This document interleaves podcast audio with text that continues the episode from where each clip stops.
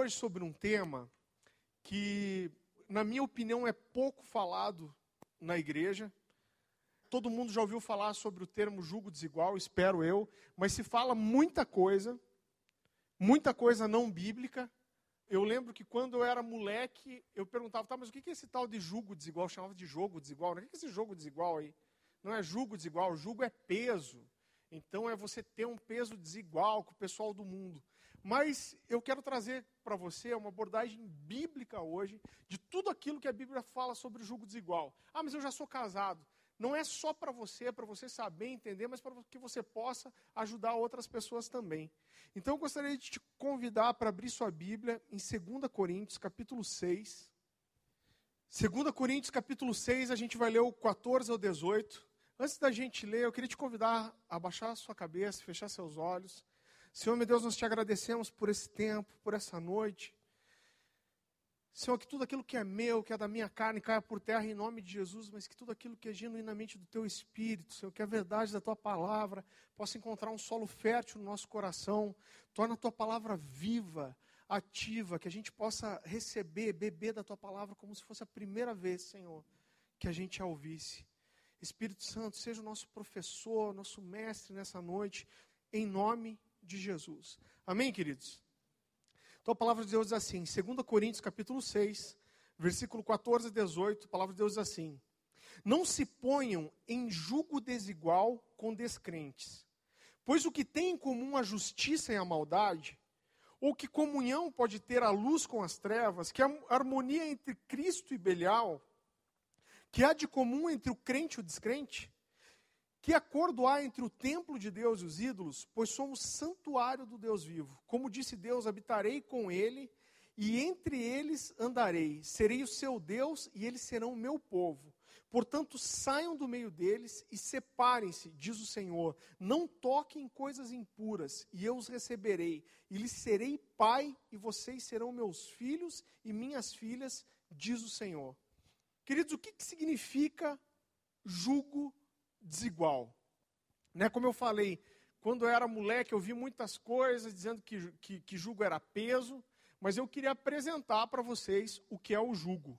O nome disso aqui é jugo, ou como a gente chama mais no Brasil, canga. Jugo, alcance jovem, alcance jovem, jugo.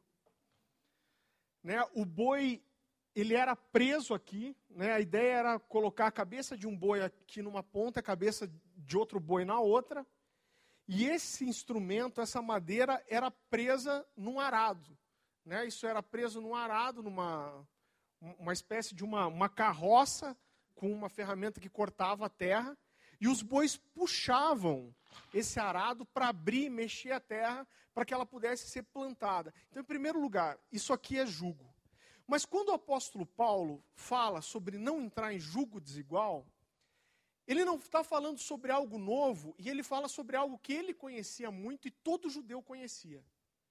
A lei de Moisés, ela trazia várias orientações, queridos, que eram coisas práticas para a vida diária de, de, um hebreu. E apesar de serem atitudes práticas, às vezes simples da vida, elas eram lei. Eu queria que você fosse comigo para Deuteronômio, capítulo 22, versículo 10.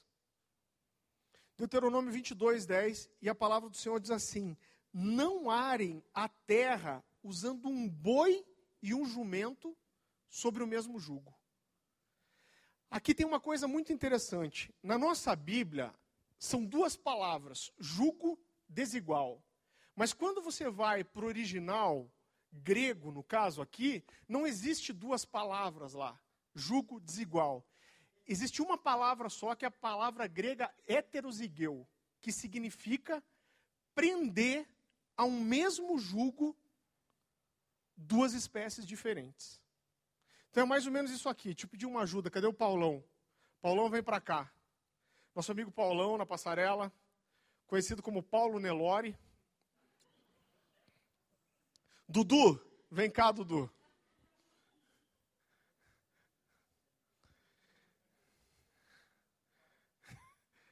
Vem alguém aqui, vem alguém aqui para me ajudar com o microfone.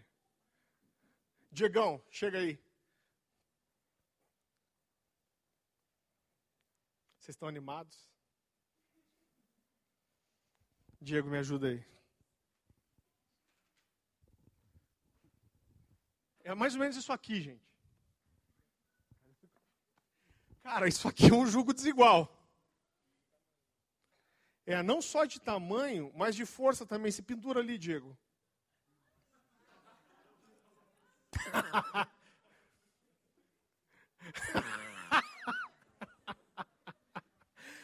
Isso é um jugo desigual. É prender no mesmo jugo, apesar dos dois serem crentes e abençoados, eles são de espécies diferentes, creio eu.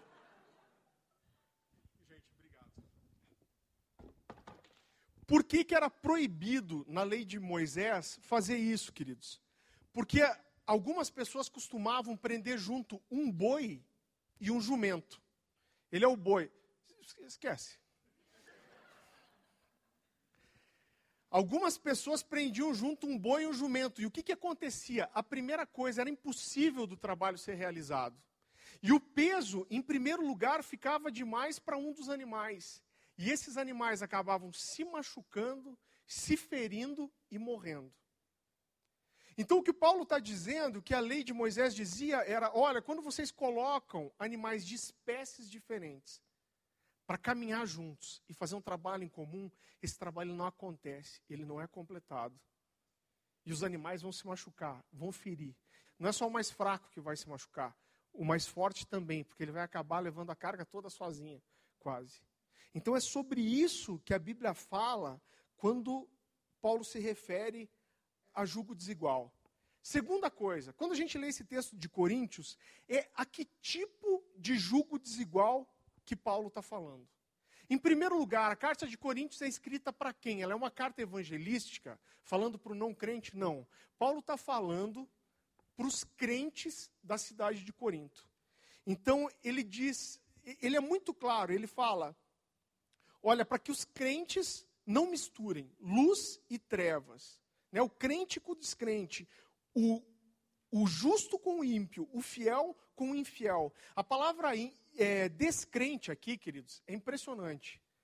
A capacidade que as pessoas têm de tentar argumentar e tentar legitimar um namoro entre um crente e um não crente. Ah, mas ele é crente, ele acredita que existe Deus. A palavra descrente ali é, é a palavra grega apistos, que significa infiel ou incrédulo. Não é só um incrédulo, aquele que não acredita, mas aquele que é infiel também. Então fica claro que Paulo está falando para que os crentes daquela cidade, eles, eles não entrem em acordo, eles não se misturem, eles não dividam uma vida com aquele que não é crente. Quando Paulo diz que acordo há entre o templo de Deus e os ídolos, pois somos santuário do Deus vivo, como disse Deus, habitarei com eles e eles adorarei. Quem é o templo de Deus, querido? Quem é o templo de Deus? É todo homem e mulher cujo Espírito Santo habita. Esse é o crente de verdade. E ele está falando que essa pessoa, ela não pode se misturar com aquele que não tem o Espírito Santo. E eu gostaria de falar com vocês agora sobre alguns argumentos, e eu falo isso pela experiência, porque quando você, a gente anda com jovens, e quando você vê um jovem começar a namorar com alguém que não é crente, e você chega junto, são sempre os mesmos argumentos, os mesmos questionamentos. E eu gostaria de falar um pouco de cada um deles com vocês. Uma das primeiras coisas que eu ouço, querido, é mais ou menos assim: Ah, eu vou dirigir a minha vida, vou me, me pautar por algo que é falado na Bíblia uma vez só. A Bíblia fala uma vez só sobre julgo desigual. Então eu vou dirigir minha vida, eu vou me pautar por isso. Querido, em primeiro lugar, se fosse uma única vez que a palavra de Deus falasse isso, já seria suficiente.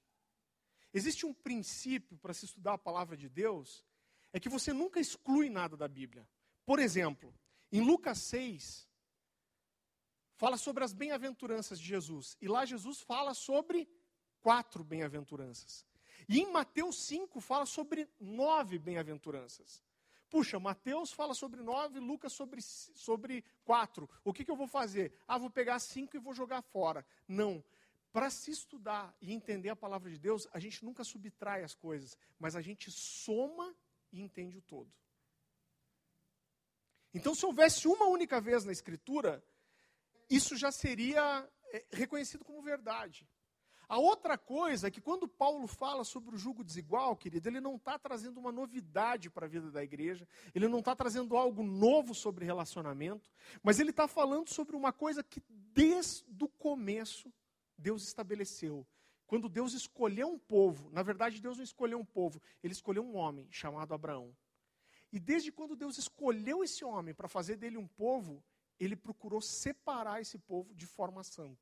A primeira coisa que eu queria destacar para você, eu não sei se você já percebeu, mas a referência você não precisa abrir, está em Gênesis capítulo 11, versículos 30 a 31. Que Deus não falou para Abraão deixar a sua terra e a sua parentela até que ele tivesse casado com Sara. Depois que Abraão casa, né, com uma mulher da sua família, de, de onde ele tinha relacionamento, depois disso, Deus fala para Abraão: agora sai da sua terra e da sua parentela. E é muito interessante porque Abraão vai, querido, ele vai para Canaã e ele tem um filho da promessa. A gente conhece a história que é Isaac. E ele está morando em Canaã, habitando em Canaã. Mas quando chega a hora de Isaac casar, Abraão faz algo muito específico. Vá lá comigo para Gênesis capítulo 24. Mas a palavra de Deus é assim, Gênesis 24, 1 a 4. Abraão já era velho, de idade bem avançada, e o Senhor em tudo o abençoava. Disse ele ao servo mais velho da sua casa, que era o responsável por tudo quanto tinha: Põe a mão debaixo da minha coxa. Essa era uma, era uma forma, querido. Deixa eu tentar te explicar isso.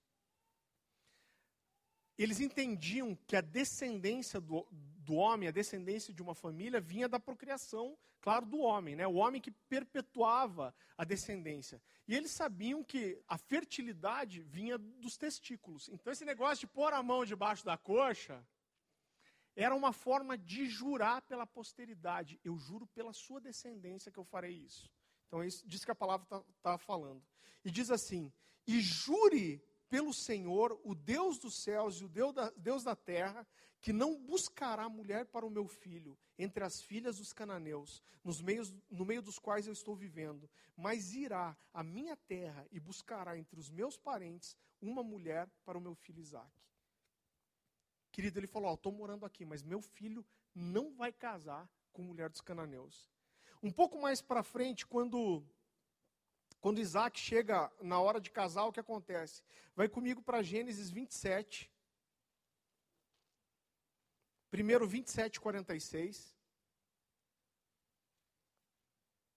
Rebeca, mãe de Isaac, dizendo para ele: Então Rebeca disse a Isaac: Estou desgostosa da vida por causa dessas mulheres hititas. Se Jacó, que era o irmão de Isaac, escolher esposa entre as mulheres dessa terra, entre as mulheres hititas como estas, perderei a razão de viver.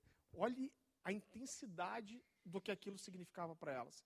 Ela dizia: se meu filho casar com uma mulher de outros povos, eu perco a razão de viver. E agora vá comigo para 28:4, Gênesis 28:4. E diz assim: Então Isaac chamou Jacó e deu-lhe sua bênção e lhe ordenou: não se case com mulher cananeia.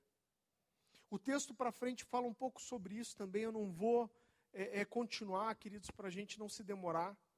Mas outro exemplo que eu queria dar é quando aquele povo que sai do Egito chega para conquistar a terra prometida, Deus dá uma ordem muito específica para eles, para quando eles chegassem na terra. Dá um pulo comigo para Deuteronômio 7. A palavra de Deus diz assim: Quando o Senhor, o seu Deus, os fizer entrar na terra para a qual vocês estão indo, para dela tomar posse, ele expulsará de diante de vocês muitas nações os Ititas, os Girgazeus, os Amorreus, os Cananeus, os Ferezeus, os Eveus, os Jebuseus, tudo quanto é eu que tinha. São sete nações maiores e mais fortes que vocês. E quando o Senhor, seu Deus, as tiver entregue a vocês e vocês estiverem derrotado, então vocês as destruirão totalmente não façam com elas tratado algum e não tenham piedade delas. Não se casem com pessoas de lá. Não deem suas filhas aos filhos delas, nem tomem filhas delas para os seus filhos. Queridos, e agora a parte mais importante.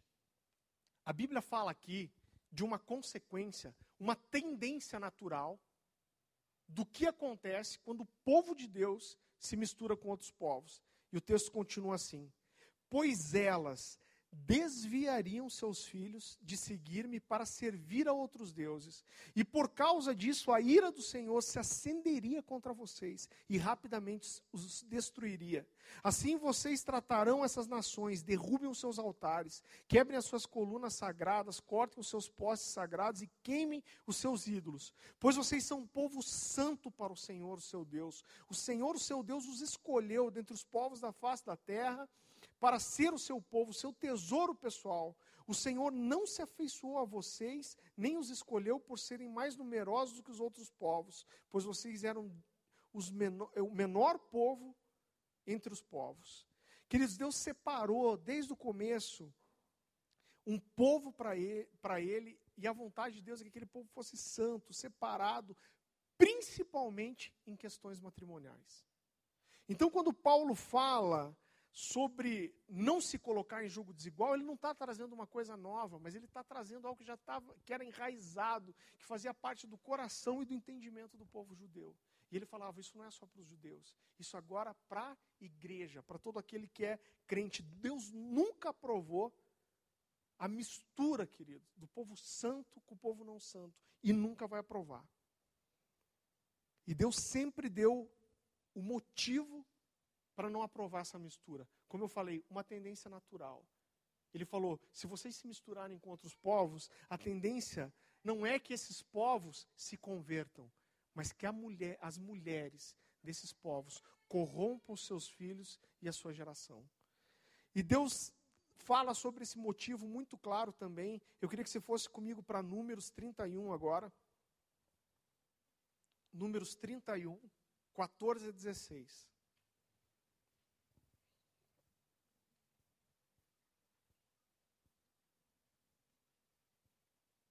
Aqui Moisés está indignado que depois de uma batalha o povo poupou né, algumas mulheres que, que eram do povo que habitava a cidade que eles iam conquistar. E a palavra de Deus diz assim, Números 31, 14 e 16. Mas Moisés indignou-se contra os oficiais do exército que voltaram da guerra, os líderes de milhares e os líderes de centenas. Vocês deixaram todas as mulheres vivas? perguntou-lhes.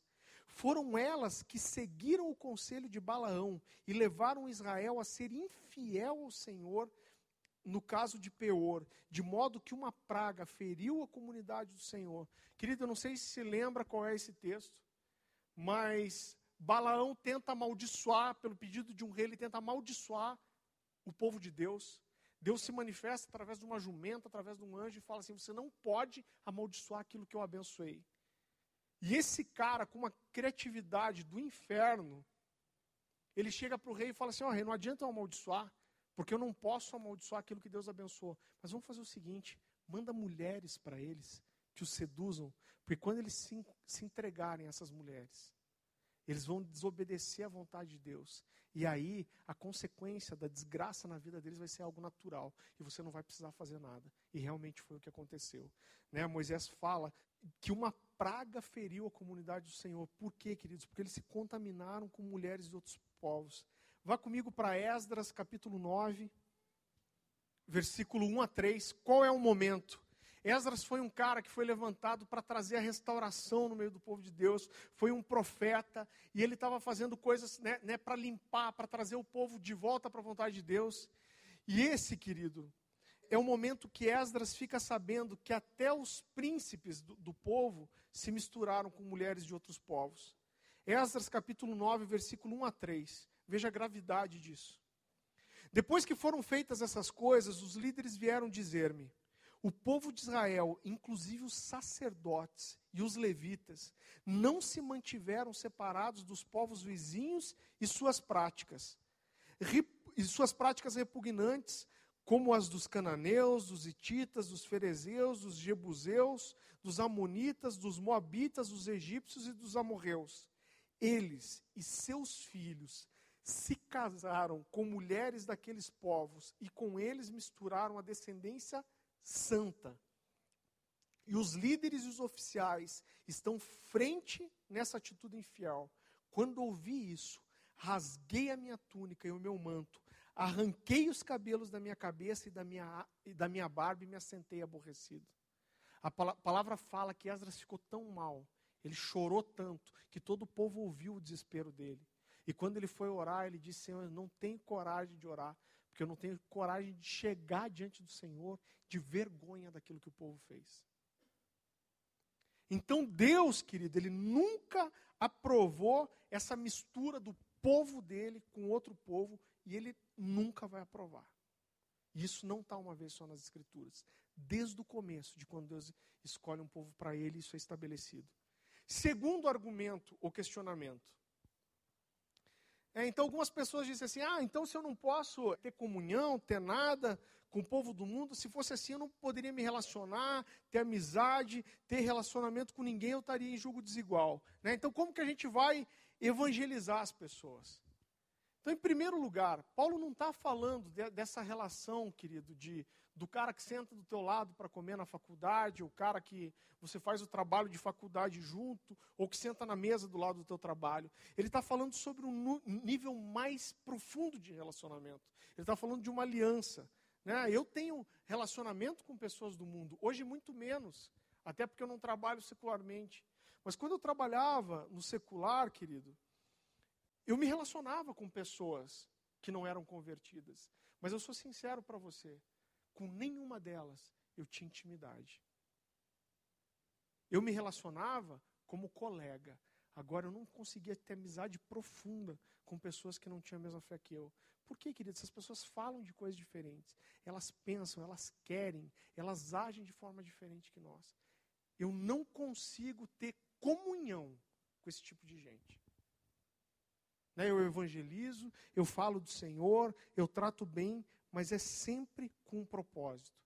Então a gente precisa entender que existem níveis diferentes de relacionamento com, com mudando aquele que eu posso ter e aquele que não. Então, por exemplo, quando o povo de Israel atravessa o Egito, eles começam a, a, a conquistar a terra prometida.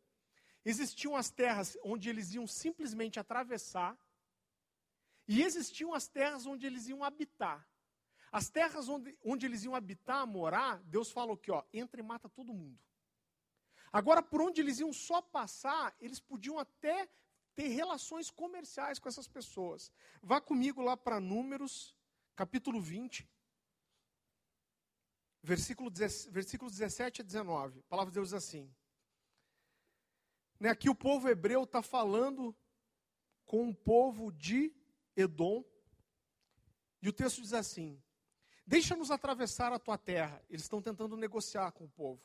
Não passaremos por nenhuma plantação ou vinha, nem beberemos água do, de poço algum. Passaremos pela estrada do rei e não nos desviaremos nem para a direita nem para a esquerda, até que tenhamos atravessado seu território.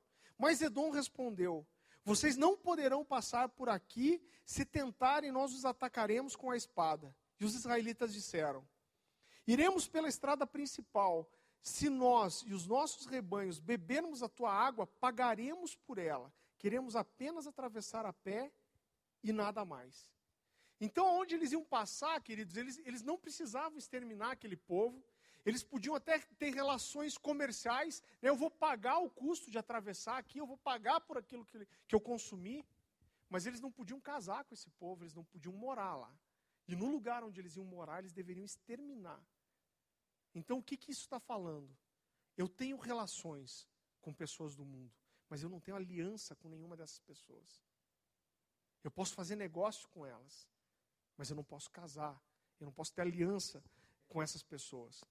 Eu, por exemplo, queridos, eu não acredito em sociedade comercial, um crente fazer uma sociedade comercial com um incrédulo. Vejo exceções? Vejo. Mas eu acredito assim que você precisa ter muita direção de Deus, isso não é uma coisa recomendável. Por quê? Você não precisa abrir. Mas Amós, capítulo 3, versículo 3, diz assim: Como podem duas pessoas andar juntos se estiverem em desacordo? Né, querido, o, é, é como você está preso no mesmo jugo, no mesmo lugar, e você tem propósitos e, e a forma de fazer é diferente. Então imagine, você abre uma empresa é, você abre uma empresa com alguém que não é cristão e aí você vai querer dizimar os lucros dessa empresa. O cara não vai. Você vai querer levar um pastor para abençoar a sua empresa e o cara vai querer levar um cara para fazer uma macumba. O cara vai querer levar uma santa para colocar lá. Você vai entender biblicamente que você precisa ser fiel e honrar todos os impostos que o governo usa de você, exige de você. O cara acha que não, que o governo abusa e que ele não precisa pagar tudo. Como que vai dar certo um trem desse? É como que vai dar certo? Uma hora ou outra vai dar conflito. A decisão mais importante da minha vida e da sua é aceitar, por, aceitar Jesus. Essa é a decisão mais importante. A segunda delas é com quem eu vou casar. Sabe por quê? Porque isso define tudo, querido. Como vai ser sua vida, o que Deus tem para você dali para frente, seu ministério, como seus filhos vão ser educados. Então isso é muito sério. Terceira coisa. Às vezes eu chego para algumas pessoas e, e, falo assim: olha, você está namorando com essa pessoa, essa pessoa não é crente, né, não é cristão. E eu ouço assim: ah, como eu posso julgar alguém, dizer que ele não é cristão? Ele acredita em Jesus. Ele vai comigo na igreja, ele se sente bem, ele acredita em Jesus. Queridos, nós temos dois conceitos do que é ser cristão. Certo? Presta atenção nisso. O primeiro conceito é, é um conceito sócio-religioso. Quando o IBGE para na tua casa para fazer o censo e ele pergunta qual é a religião, e o cara fala assim: Ah, eu sou cristão. Quem que é cristão para o IBGE? Para o governo? É todo mundo que acredita que, usa um, que, que, existe um Cristo. Aí vai entrar o católico, o espírita, o, o, o, o evangélico e até o diabo, se ele bater na porta do diabo. Então, para o IBGE é assim: o cara acreditou que existe um Cristo, esse cara é cristão. Mas o que, que a Bíblia fala? Será que a Bíblia ela me dá uma referência do que é ser cristão? Que tipo de cristão que Paulo estava falando? Qual é o conceito bíblico para dizer que alguém é cristão? Querida, a palavra cristão, a maioria de vocês deve saber, significa pequeno Cristo, ou imitador de Cristo. Quando a Bíblia fala de ser cristão, ela não está falando em alguém que simplesmente acredita que Cristo existe, mas alguém que tem relacionamento com Ele. Quando Paulo está falando dos cristãos, ele diz assim: ó, não misture a luz com as trevas. Então, quando Paulo se refere ao cristão, ele está se referindo a alguém que era trevas e deixou de ser. Esse cara ele não só acredita em Jesus, mas agora ele não é mais trevas e ele é luz. Esse cara, ele não só acredita que existe um Cristo, mas ele é considerado templo de Deus. É o que? É alguém em quem o Espírito Santo entrou e habita nessa pessoa. Né? É muito diferente, queridos. É um nível de relacionamento, de aliança com esse Cristo. E não simplesmente acreditar que ele existe. Para que alguém seja imitador de Cristo, então, primeiro, conceito bíblico de ser cristão: imitar Cristo. Segundo, para que eu imite Cristo, eu preciso saber quem Cristo é eu preciso me relacionar com Ele e conhecer Ele através da Bíblia. Ser cristão significa ser um imitador de Cristo. Então, o que, que Cristo fazia? Não sei. O que, que Cristo pensava? Não sei. Que exemplo que Cristo deixou? Não sei. Como esse cara é cristão? Não é. Não é cristão. Não é, ah, eu sou cristão, mas não conheço a Bíblia nem Cristo. Que cristão que é? Isso não é ser cristão segundo a Bíblia. Em João 17, dá um pulinho comigo lá. João capítulo 17. João capítulo 17, versículos 8 a 9. Nesse texto, Jesus expressa o que é ser cristão e andar com ele. Evangelho de João capítulo 17, versículos 8 a 9 diz assim: Pois eu lhes transmiti as palavras que me deste, e eles as aceitaram. Eles reconheceram de fato que vim de ti e creram que me enviaste. Eu rogo por eles. Não estou rogando pelo mundo, mas por aqueles que me deste, pois são teus. Agora vai comigo para o 17 mesmo, 14 e 21. Diz assim: Dei-lhes a tua palavra e o mundo os odiou, pois eles não são do mundo, como eu também não sou. Rogo que os não rogo que os tires do mundo, mas que os os protejas do maligno. Eles não são do mundo, como também eu não sou. Santifica-os na tua palavra. A tua palavra é a verdade. Assim como me enviaste ao mundo, eu os enviou ao mundo. em favor deles eu me santifico, para que também eles sejam santificados pela verdade. Minha oração não é apenas por eles, rogo também por aqueles que crerão em mim por meio da mensagem deles, crerão por meio da mensagem.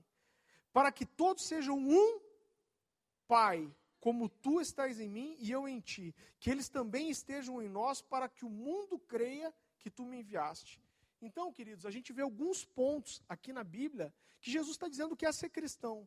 Todos esses pontos que eu vou citar estão no texto. Primeiro lugar, conhecer a palavra, receber essa palavra e, querer, e crer nela. Segundo lugar, ser separado do mundo e santificado pela palavra. Terceiro lugar, ter relacionamento, estar em unidade com Cristo. E quarto lugar, estarmos unidos em amor. O que, que é isso, querido? Fazer parte do mesmo corpo. Isso é ser cristão. Se você conhece alguém que diz ser cristão e não cumpre esses requisitos, esse cara não é cristão. Ele pode dizer, pode usar o crucifixo no pescoço, pode dizer eu creio em Jesus, mas se esse cara não tem essas características, ele não é um cristão. As pessoas dizem muito fácil, eu amo a Deus. Né? Quando você vai evangelizar, eu fiz muito evangelismo de rua, e aí você pega o cara, o cara está lá bêbado, mamado, doido, e Deus vai falar de Jesus para ele e fala: Não, mas eu creio em Jesus, eu amo Deus, velho. As pessoas falam muito fácil que amam a Deus. Você não precisa abrir, João 14, 21 diz assim: Quem tem os meus mandamentos e lhes obedece, esse é o que me ama. O que me ama será amado por meu Pai, e eu também o, o, o, amarei e me revelarei a Ele. Então Jesus diz, querido, aquele que ama a Deus é aquele que cumpre os, os mandamentos. É alguém que se diz cristão, mas não passou, querido, por esse processo de conversão, de se envolver com a palavra, com Jesus da palavra, ter relacionamento com ele e, e se envolver com a sua palavra, esse cara não é cristão. Quarto lugar, isso eu ouço demais. Ah, pastor, eu estou namorando com ele, ele não é crente, mas ele tem mais caráter que os da igreja. Tem mais caráter do que muitos que eu conheci na igreja. Querido, quando eu ouço essas pessoas falando isso, parece que é tão ridículo esse pensamento que parece que ela tem duas opções só. Ou eu vou namorar com, com um mundano que tem caráter, ou eu vou namorar com aquela criatura que vem na igreja, mas não tem caráter de Cristo nenhum. Como se você tivesse só essas duas opções. Mas, na verdade, o que você precisa buscar é um cara que seja crente de verdade, que esteja dentro da igreja e que tenha caráter. Porque realmente não são todos. Segunda coisa, uma pessoa que não é convertida, presta atenção nisso. Eu conheço muito mundano que tem caráter. Em que sentido? Esse cara é honesto, ele não, não deve para ninguém, ele paga suas contas em dia, ele trata bem seu pai e sua mãe, é um cara que, que cumpre a lei, é um cara íntegro, honesto. Mas por mais caráter que esse cara possa ter, se ele não for convertido, ele não tem o caráter de Cristo. E isso não é suficiente para você. Sabe por quê? Porque quando vocês estiverem namorando e esse cara quiser ir para a cama com você, ou essa menina quiser ir para a cama pra, com você, ela não vai achar que isso é falta de caráter. Ela vai achar o quê? Não, mas eu amo. É uma expressão de amor. Sabe o que acontece? Por mais caráter que essa pessoa tenha, e você case com ela, porque ele é honesto, ele é íntegro, é correto, quando você tiver com 10 anos de casamento, ele vai achar que o caráter ele chegar para você e ser honesto e dizer que não te ama mais e que quer se juntar com outra mulher. Isso vai ser o caráter dele. Porque não importa o caráter que ele tenha, se não for o caráter de Cristo, querido, isso não é suficiente. É, infelizmente, a gente vê, às vezes, muitas pessoas no mundo que demonstram mais caráter do que alguns que estão na igreja. Só que os dois não, não servem para você. Você tem que encontrar alguém que tem as duas coisas. Amém, queridos? Quinto lugar. Ah, isso aqui é terrível. Só a graça, dá vontade de bater. Ah, mas meu objetivo é evangelizar. Se eu nunca me casar com ele ou com ela, mas a vida dele, dela for salvo, já valeu a pena. Tão bonito isso, né, cara? Já valeu a pena, né? né, né se, eu, se eu, eu posso até não me casar, mas se eu salvar a vida dele, ele a, a conhecer Jesus, já vai ter valido a pena. Que troço do inferno isso aí. Primeiro que isso é um discurso que não expressa a verdade do coração. Esse discurso pode ser bonito, querido, mas não existe isso. Eu tenho conhecido, querido, por mais que o discurso às vezes chega assim, eu não conheço ninguém que foi namorar só porque queria evangelizar. Na verdade, essa pessoa está namorando porque ela está sentindo as suas necessidades supridas, ela está sentindo a sua carência suprida, ela está gostando da, daquele relacionamento e ela fica achando desculpa para namorar uma pessoa do mundo. Namoro nunca foi um método evangelístico e nunca vai ser. Deus nos chamou para ser pescadores e não para ser isca. Eu e você, nós somos chamados para ser pescadores e não para ser isca, querido. Segunda coisa, você namorar com um não cristão, você está dando mau testemunho. Quando você, presta atenção nisso, quando você namora com alguém que não é crente, você está acabando com a possibilidade dessa pessoa de se converter. Sabe por quê? Eu vou te dizer por quê. Um pouco de psicologia, mas é muito simples. Pensa nisso. O que, que é conversão? Conversão é você estar tá indo numa direção e você entende que você está tão errado e você precisa ter uma mudança de vida tão grande que você dá uma virada de 180 graus e você vai para um, e você vai para um lado totalmente contrário. Isso é conversão. O significado da palavra é esse. Só que quando você namora com uma pessoa que não é cristã, você não pode dizer isso com as suas palavras, mas com a sua atitude você diz o quê? Olha, eu acredito em Jesus, no Evangelho, e você não. Eu tenho uma fé que você não tem. Mas mesmo assim, nós conseguimos caminhar juntos e dividir a vida juntos. Do outro lado, a pessoa que está do outro lado diz o quê? Puxa, ele é crente, eu não sou. A gente pode dividir uma vida juntos. Então quer dizer o quê? A gente não é tão diferente assim. Se a gente não é tão diferente assim, por que, que eu preciso mudar? O evangelho que transforma, que converte, ele é um evangelho que choca. É quando se diz para a pessoa que está perto de você: Eu sou muito diferente de você. Eu não posso dividir uma vida com você, porque nós vamos para lugares diferentes. Nós temos um coração diferente. Nós somos totalmente diferentes. Para você ser igual eu, você tem que virar e ir para uma direção totalmente contrária à que você está indo. É esse o momento que a pessoa se converte. Quando a gente apresenta para as pessoas um evangelho fácil, querido, que não confronta a verdade, que não transforma, a gente tira do evangelho a força que ele tem de transformar as pessoas. Sabe esse evangelho legalzinho, light?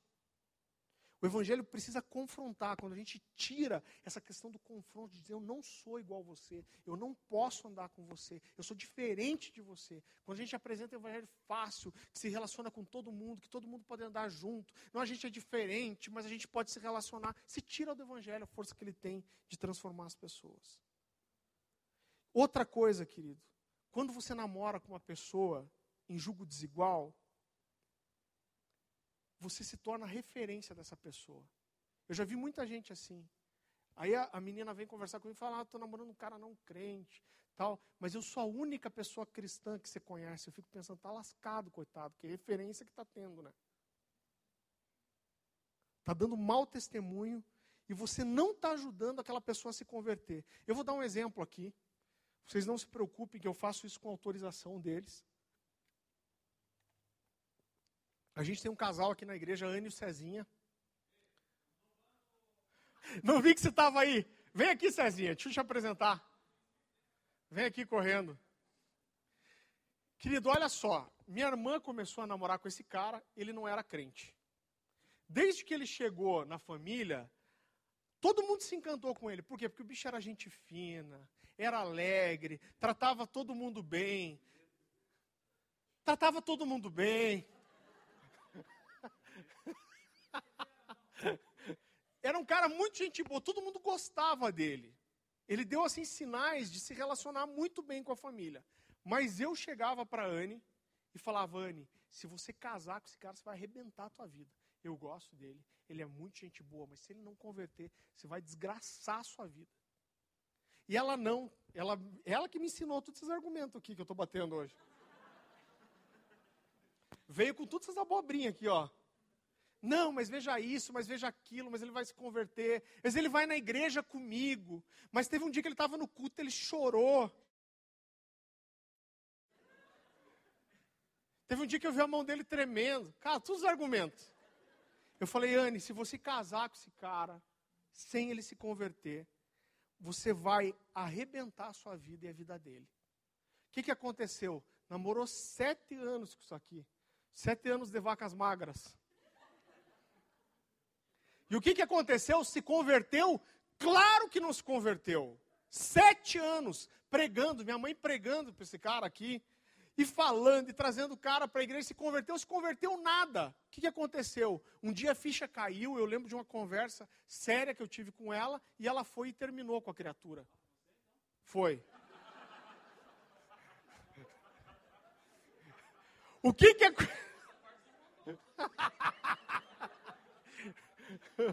o que que aconteceu depois que minha irmã terminou com ele? Se converteu criatura. Eu falei, era você que atrapalhava. Mas é verdade, era minha irmã que atrapalhava, que, que tirava a referência. O dia que ela chegou para ele e falou assim: Eu estava errada, eu não posso andar com você, eu não posso casar com você, porque nós somos diferentes. Nosso coração é diferente, a gente está indo para lados diferentes, a gente vai querer, querer criar os filhos de jeito diferente. E terminou com ele, se converteu. E não se converteu, querido, para voltar, se converteu sozinho. Depois que ele se converteu, teve uma experiência com Jesus, eles voltaram a namorar e casaram rápido. Amém? E olha só, presta atenção nisso. O que, que acontece? Aí você vai falar, aí eu já ouvi isso muitas vezes também. E minha irmã falava para mim assim: Não, mas eu não vou casar se ele se converter. Eu só caso se ele se converter. E a pessoa até acredita nisso, mas sabe o que acontece, querido? Você se envolve tanto emocionalmente se envolve tanto, entrega tanto o coração, que você não consegue acabar com aquele relacionamento e acaba casando. É o princípio que fala. Quando Moisés fala, olha, não entrem com as mulheres, porque senão são elas que vão contaminar vocês. É o ímpio que vai contaminar o crente, e não o contrário. E minha irmã sempre falava, não, eu, só vou casar com ele se ele se converter. Eu falei, Anne, você vai marcar bobeira e, e, e vai acabar se casando com esse cara. É o que acontece a maioria das vezes. Só que o que aconteceu? Essa criatura aqui, ela é sempre com a Anne na, ele é sempre com a Anne na igreja. E eu vejo isso acontecer muitas vezes, infelizmente. Namora, o cara vai na igreja, o cara acompanha, vai até em vigília a criatura. Né? Às vezes chega, nossa, eu li um texto da Bíblia essa semana. Aí o cara vai passando um migué. Aí o que acontece? Casou, nunca mais pisa na igreja. Casou, nunca mais pisa na igreja. Isso quando não proíbe o outro de ir. Depois que, esse, que essa criatura se converteu, estou conversando com ele um dia, por isso que eu te segurei aqui até agora. E eu comecei a fazer umas experiências e perguntar para ele como que era, o que, que ele pensava. E um dia ele me abre o coração e fala assim: Pois é, cara, eu ia com a Ana na igreja, aí eu pensava, não vou na igreja até eu casar. Porque depois que eu casar, já tinha aprendido um monte de princípio, né, o miserável. Depois que eu casar, eu sei que ela não pode se separar de mim. Eu nunca mais vou na igreja. Eu sei que se eu não trair ela, ela não vai me deixar mesmo. Então eu vou, aguento agora, indo na igreja até eu casar. Depois que eu casar, eu não preciso ir mais. É isso que acontece. Vai lá. Abençoado, agora abençoado. Queridos, ele usava o próprio princípio contra ela. Falou assim: não, depois que ela casar, ela entende que essa aliança é para sempre e ela não vai quebrar. Aí eu faço o que eu quiser. Está entendendo a seriedade disso? Sexto lugar.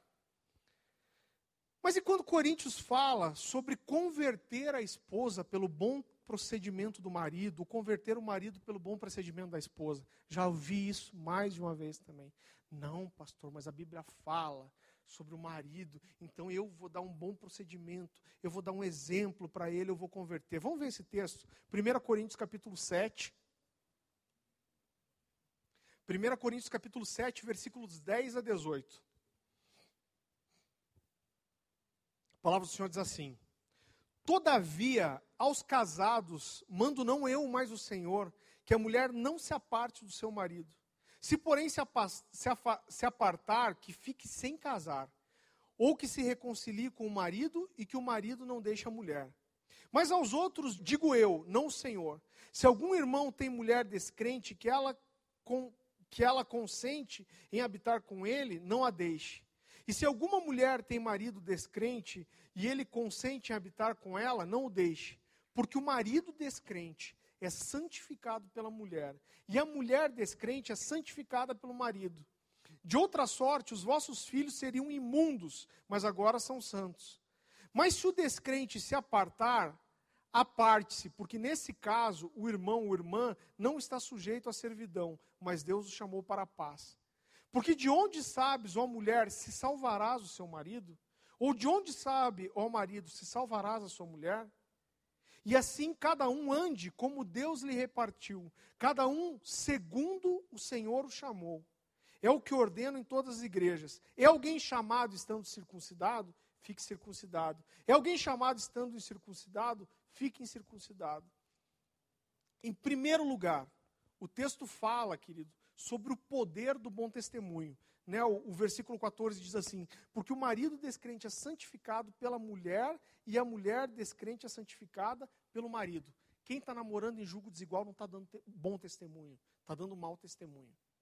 Primeira coisa. Segunda coisa, o texto deixa bem claro que não existe nenhuma certeza de que o marido ou a esposa vai se converter. Né? O 16 diz assim: Porque de onde sabes, ó mulher, se salvará seu, seu marido? Ou de onde sabes, ó marido, se, se salvará sua mulher? Então o que, o texto está dizendo? Não tem nenhuma garantia. Não existe garantia. Em terceiro lugar, lugar Paulo, querido, está dando uma orientação para cristãos que são casados com descrentes. Ele não está falando é de namoro. No 17 e 18, ele deixa muito claro sobre que tipo de relacionamento que, que ele está falando. Diz assim, quero ler de volta com você. E, a, e assim cada um ande como Deus lhe repartiu, cada um como o Senhor o chamou. Ele está falando o quê? Que você deve permanecer como você estava quando o Senhor o chamou. Quando é que o Senhor o chamou? Quando você se converteu. Então ele não está falando de alguém que decide que já é crente e decide namorar com o descrente. Ele está falando que alguém que já era casado e se converteu. E o marido ou a esposa não se converteu. Então isso não se aplica, ele diz: cada um permaneça do jeito que foi chamado. Ó, se foi chamado e você estava casado, e seu marido, sua esposa não se converteu, você permaneça casado então. E permaneça no Senhor. É sobre isso, não tem nada a ver é, é, é com, com, com julgo desigual isso. Amém? Está claro, querido? Penúltimo ponto. Mas eu. Ah, isso aqui é misericórdia. Aí eu sinto paz. Não, mas eu sinto paz. Eu sinto que vai dar certo. Querido, eu procuro sentir paz naquilo que a Bíblia não traz uma orientação prática. Deixa eu te dar um exemplo. Eu tenho duas oportunidades de emprego. Primeiro, trabalhar um princípio. Amém, moçada? Amém, isso aí. Amém, meninas? Então, trabalhar é um princípio. Então, eu sei que eu devo trabalhar, eu preciso trabalhar, dar fruto, eu preciso ter condições de um dia casar. E aparecem duas oportunidades de emprego. As duas são boas, são é, é, é, trabalhos legítimos, e eu oro buscando entender qual é a vontade de Deus e qual emprego eu devo escolher. Mas aquilo que já é um princípio estabelecido da palavra de Deus, querido, eu não preciso orar para saber se eu sinto paz ou não. Eu não oro pedindo para Deus, ai Deus me dá paz para eu entender se eu devo dizimar. Ai Deus me dá paz para eu entender se eu devo deixar de pecar. Ah, Deus me dá paz para eu saber se é para me batizar mesmo. Ah, Deus me dá paz para eu, eu, eu, entender, eu entender se eu preciso deixar de mentir mesmo. Aquilo que é a vontade de Deus, você não precisa orar para pedir a direção dele ou sentir paz, queridos. E outra coisa, é muito fácil a gente sentir paz naquilo que é a vontade do nosso coração. Você não precisa abrir Jeremias 17, 9, diz assim: O coração é mais enganoso do que qualquer outra coisa, e a sua doença é incurável. Quem é capaz de compreendê-lo? Mas então, qual é essa paz que a Bíblia fala? É qualquer tipo de paz? Ah, seja o paz o árbitro do vosso coração. Qualquer tipo de paz? Não. O texto diz que a paz de Cristo deve ser o árbitro do vosso coração. Abra comigo, Colossenses capítulo 3, versículo 15. Grifa esse texto na sua Bíblia, se você puder. Colossenses capítulo 3, versículo 15. Que a paz de Cristo seja o juiz em seus corações, visto que vocês foram chamados a viver em paz, como membros de um só corpo, e sejam agradecidos. Então não é qualquer tipo de paz, é a paz de Cristo. Qual é, querido, a paz de Cristo? Você não precisa abrir. Eu vou ler alguns textos. Para a gente não demorar, você não precisa abrir. João 6,38. Pois desci do céu não para fazer a minha vontade, mas para fazer a vontade daquele que me enviou. A paz de Cristo, querido, é a paz da obediência. João 5,30 diz assim: Por mim mesmo eu nada posso fazer. Eu julgo apenas conforme ouço, e o meu julgamento é justo, pois não procuro agradar a mim mesmo, mas aquele que me enviou. A paz de Cristo, querido, é a paz que você sente quando você faz a vontade dele e não a sua. A palavra fala, como eu li, que o nosso coração é enganoso, querido. Né? Nós somos cheios de desejos, vontades. E esses desejos, essas vontades, elas contaminam a nossa alma e esse sentimento de paz. As pessoas usam muito isso, ah, eu sinto paz para fazer o que está na vontade do coração delas. Mas eu queria, esse texto eu quero que você abra e você grife na sua Bíblia. É um texto muito conhecido, Hebreus capítulo 4, versículo 12. Olha que interessante esse texto. A Bíblia diz assim: Pois a palavra de Deus, ela é viva e eficaz, mais afiada que qualquer espada de dois gumes. Ela penetra ao ponto de dividir alma e espírito. Dividir o quê? Alma e espírito, juntas e medulas, e julga os pensamentos e as intenções do coração. O que, que acontece? A gente sente muita coisa. E muita coisa que a gente sente realmente vem de Deus. E muita coisa que a gente sente vem da nossa carne, da nossa alma. Então o que, que esse texto está dizendo? Ele está dizendo que a palavra, a Bíblia, os princípios bíblicos, eles são uma espada que é capaz de separar aquilo que realmente é a voz de Deus e aquilo que é a voz da minha carne, da minha alma. Ela é capaz de separar alma e espírito. Eu estou sentindo paz sobre alguma coisa. Eu estou sentindo paz que eu posso namorar uma menina que não é cristã. Como que eu faço para julgar isso? Eu uso a palavra. Se a paz que eu estou sentindo, ela não vai de acordo com a palavra, a palavra é o julgamento disso, como, como, como diz o texto. Outra coisa que eu ouço, querido, é mais ou menos assim: ah, não, mas a Bíblia não está dizendo que é pecado. É pecado eu namorar em jogo desigual? Não é um conselho? Não é uma sugestão? Deus não está dando uma sugestão que não é a melhor coisa eu namorar um não cristão, uma menina não cristã, mas isso é pecado mesmo? Querido, primeiro que Deus não é mestre para dar sugestão, né? Se está na Bíblia, querido, é um princípio. Se, se fosse uma sugestão, se a Bíblia estivesse me dando uma sugestão de vida, de como viver melhor, isso já seria suficiente.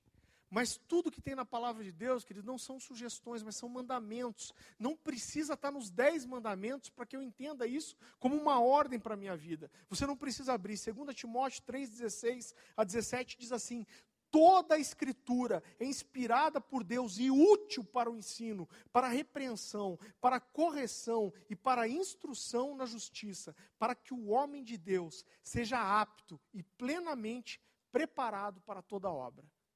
A Bíblia não tem sugestões, querido, tem mandamentos. Oitavo e último ponto. Isso eu ouço demais também. Ah, mas eu conheço muitos casais que começaram a namorar em julgo desigual e deu certo. Ah, porque eu conheço fulano de tal que deu certo, porque eles começaram a namorar, e daí ela, é, é, ela converteu ele, e eles estão casados e, e deu certo. Então, a primeira coisa, a gente nunca estabelece uma regra em cima de uma exceção. E eu digo para você, os casais que começam a namorar em julgo desigual, os casais que continuam casados depois são a exceção. Agora, eu nunca crio uma regra em cima de uma exceção. Por exemplo, você ouve de alguém dizer assim: ó, eu tenho um tio que faz 20 anos que o cara dirige bêbado e nunca bateu o carro. Ah, então beleza, então vamos criar uma lei que pode beber e dirigir. Não se faz isso. Você não cria regra em cima de, é, é, é de uma exceção. É, Em segundo lugar, né, nós conhecemos aí, queridos, centenas é, é, de pessoas que deram errado, que a coisa não funcionou. E mesmo aqueles que aparentemente funcionou, isso não anula o erro.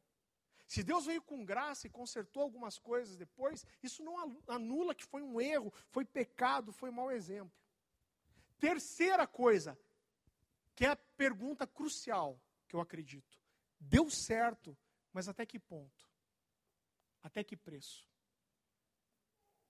Normalmente, quando eu converso com casais que começaram a namorar em jogo desigual e estão casados até hoje, você vai perguntar a história deles e foi desgraça atrás de desgraça.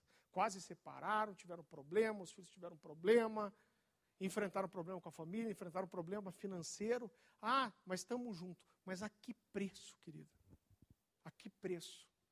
Você não precisa é, passar por isso.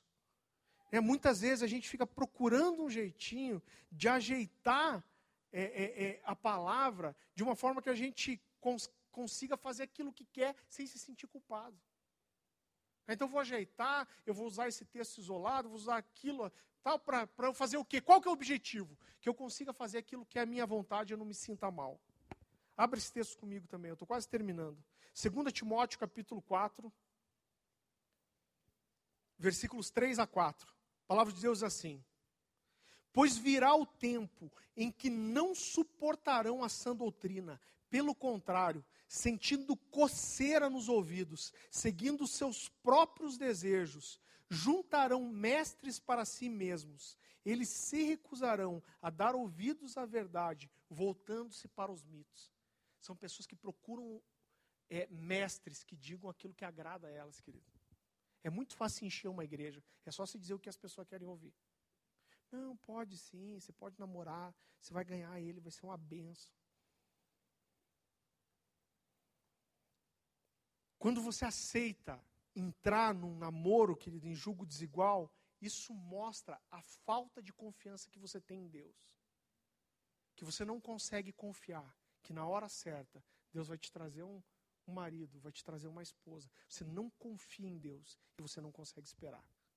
Isso mostra a falta de fé no teu coração, a falta é, é, de confiança em Deus, que existe uma falha estrutural, emocional, espiritual. O maior desejo da nossa juventude hoje é a tal liberdade mentirosa. Liberdade para eles, do jeito que o mundo prega, é o direito de eu fazer o que eu quero, mesmo que isso faça mal para mim. Esse é o tipo de liberdade que o mundo prega. Né? Que eu posso fazer o que eu quero, mesmo que eu vá arrebentar, cara, que eu vá me quebrar, que vai me arrebentar. Fique ele com essa liberdade, eu não quero. Né? Mas Deus tem algo muito melhor para nós. Mateus 11, 28 a 30, você não precisa abrir. Diz assim: Venham a mim, vós todos que estão cansados e sobrecarregados, e eu lhes darei descanso. Tomem sobre vocês o meu jugo e aprendam de mim, pois eu sou humil, manso e humilde de coração, e vocês encontrarão descanso para as, vossas, para as vossas almas, pois o meu jugo é suave e meu fardo é leve. Quando você se coloca em jugo desigual, você sai debaixo do, do jugo do Senhor, que é leve, que é suave, e você se coloca de volta no jugo do pecado. E para encerrar, eu queria ler um último texto. Hebreus 12, abra comigo, eu gostaria que você, se pudesse grifar esse texto na sua Bíblia também. Hebreus capítulo 12, versículos 1 e 2. Querido, esse texto é, é tremendo. É o tipo do texto para você colar na parede do seu quarto, para você guardar, memorizar e principalmente viver, é claro. Portanto, também nós, uma vez que estamos rodeados por tão grande nuvem de testemunhas, livremos-nos de tudo que nos atrapalha e do pecado que nos envolve e corramos com perseverança a corrida que nos é proposta, tendo os olhos fitos em Jesus, o autor e consumador de nossa fé. Ele, pela alegria que lhe fora proposta, suportou a cruz, desprezando a vergonha e assentou-se à direita do Pai. Amém? Que a gente se desfaça de tudo aquilo que é enrosco para a nossa vida, que vai nos machucar, ferir, atrapalhar. Conclusão: julgo desigual é pecado, faz mal, te mata, acaba com o seu ministério, é mau testemunho para as pessoas que estão perto de você e você vai atrapalhar essa pessoa de se converter. Amém, querido? Abaixa tua cabeça, fecha teus olhos. Senhor, meu Deus, nós te agradecemos, Pai, pela tua palavra, Deus. Eu peço em primeiro lugar nessa noite que o Senhor traga o nosso coração paixão pela tua palavra, Deus. Paixão por conhecer a verdade, por conhecer o teu coração, conhecer a tua vontade, Senhor, meu Deus, que é expressa, Senhor, meu Deus, no teu testemunho, Deus, na tua palavra, Senhor, no, no, no teu mandamento, Senhor. Que a gente possa amar essa verdade. Em nome de Jesus, que tudo aquilo, Senhor, que expressa a verdade do teu evangelho que foi falado nessa noite, que essas coisas possam entrar no nosso coração, se enraizar não só para as nossas vidas, mas que a gente possa, Senhor, transbordar essa verdade por onde a gente passar. Que todo engano, Senhor, todo sofisma seja derrubado quando a gente abre a nossa boca. Em nome de Jesus. Amém, querido? Você recebe essa palavra?